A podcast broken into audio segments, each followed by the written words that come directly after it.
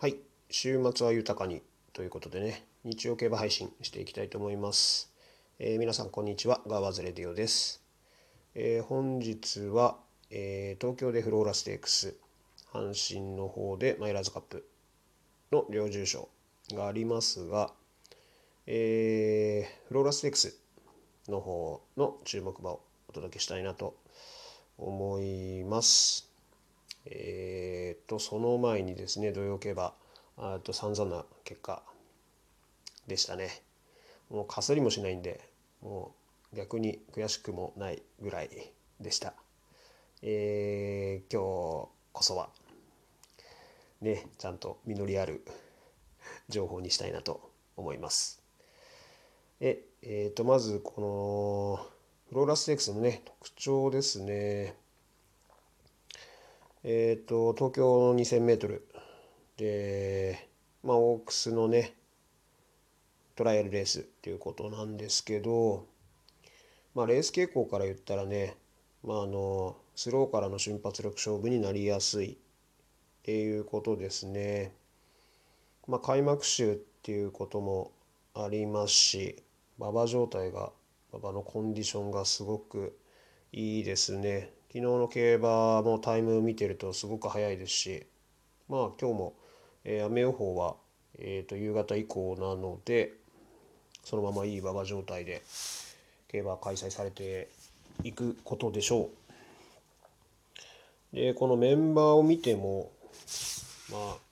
スロー濃厚なというかそういうメンバーですよね。ここで逃げていきたいですどうしてもっていう馬は見当たらないですね。まあちょっと引っかかり癖がありありそうな、えー15番クールキャット抑え効かずにっていうのが1回レースしちゃってるんでそれぐらいであとは13番がまあ逃げて先行して結果出してるんでそれぐらいですかね。なので基本的には、えースローから出発力勝負っていう見立てでいきたいなと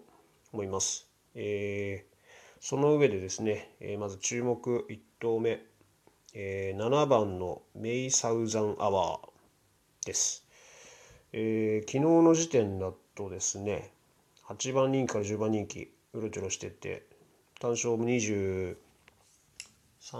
倍、4倍ぐらいついてたんですけど、今現時点だと、えー7番人気の16倍ぐらいですね。はい。えー、ちょこの人気を見てがびっくりしたんですけど、あのもっと人気になってるだろうなと思ったら思いのほか人気になってなくてですねえそんなに弱い馬じゃないと思うんですけどこれ、えっと、スタートセンスがまずね抜群にいいですね。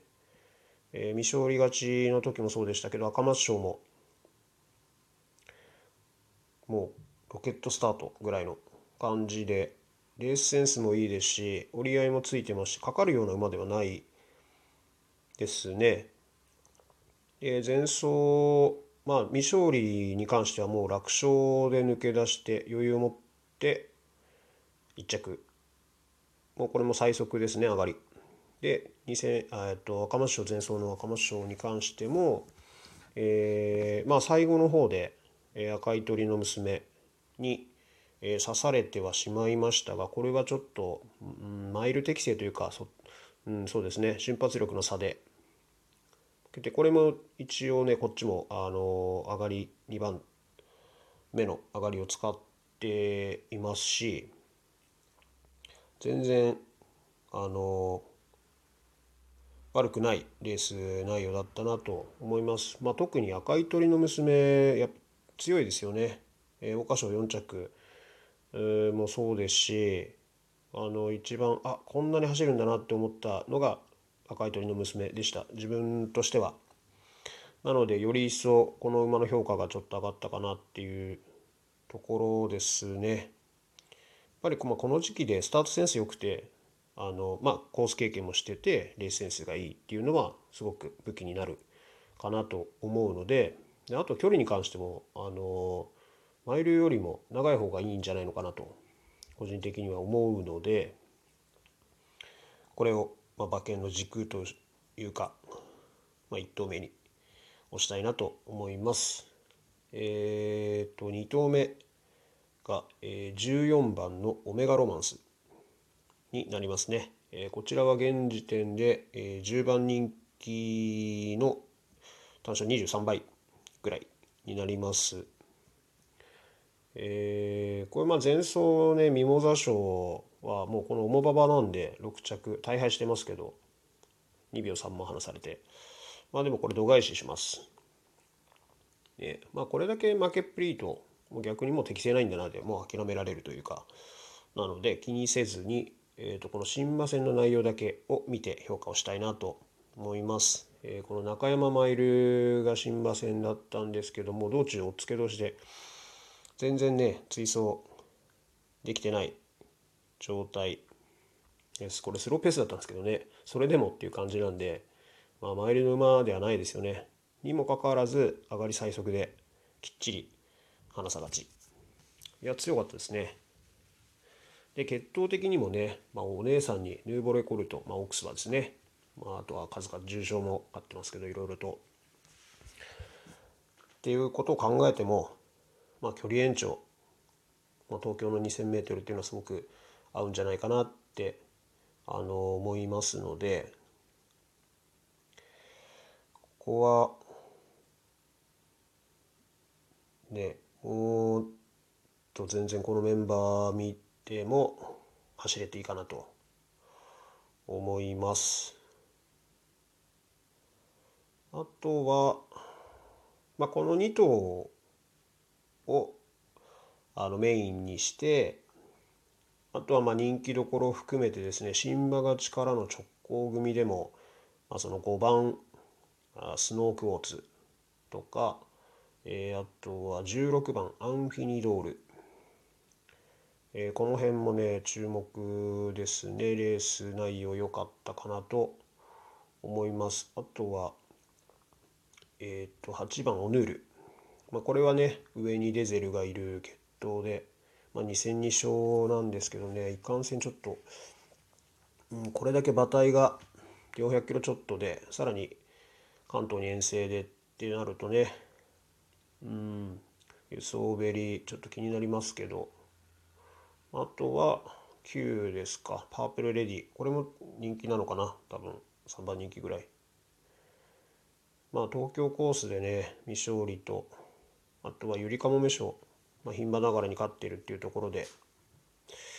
さすがにここでは人気になりますね。この辺も安定して走るのかなとは思いますが。まあその7と14からまあ流して買ってもいいですしですね。抑えたいのはこの辺ですかね。で最後に、えー、と一番人気であろう、えー、3番のユーバーレーベンに関してはですね、えー、消したいですね。これは、まあ実績はね、もちろん阪神ジュベナイル3着。まあ差のない3着ですよね、最後追い込んできて、上がり最速で。まあその上位2頭がソダシ、サトノレイナスとね、桜花賞でもワンツー決めてるんで、まあそれを考えると、まあ、この馬もっていう感じなんでしょうけど、うんそのいかんせんこのフローラステークスの特性上というかスローからの「はい用意ドン」っていう競馬が合うとはどうしても思えないので実際結果を出しているのが、えー、札幌2歳ステークスと、えー、この阪神あと先ほど言った阪神ジュベナイル、まあ、両方ともちょっとスタミナスピードとスタミナが両方問われるというかレースだったと思うので逆に取りこぼしてるその東京のねマイルで一回取りこぼしてますけどあのそれも用意ドンでしたよね。で前走のフラーカップにしてもそうですけどうーんまあ合わないんじゃないのかなと思うのでまあ実績考えたらね大敗とかあんまり考えづらいんですけどうんまあ人気なだけにここは無理に買う必要はないかなと思います。まあ仮に買ったとしても抑え程度で十分じゃないのかなと思いますね。っていう感じで今日は、えー、714まあここから流してもいいですし、まあ、基本的にはここの2頭の生まれワイドでいいかなと思っております。えー、今日こそはねいい結果を出して、えー、次回配信で喜びの声をお届けしたいなと思います。ではまた。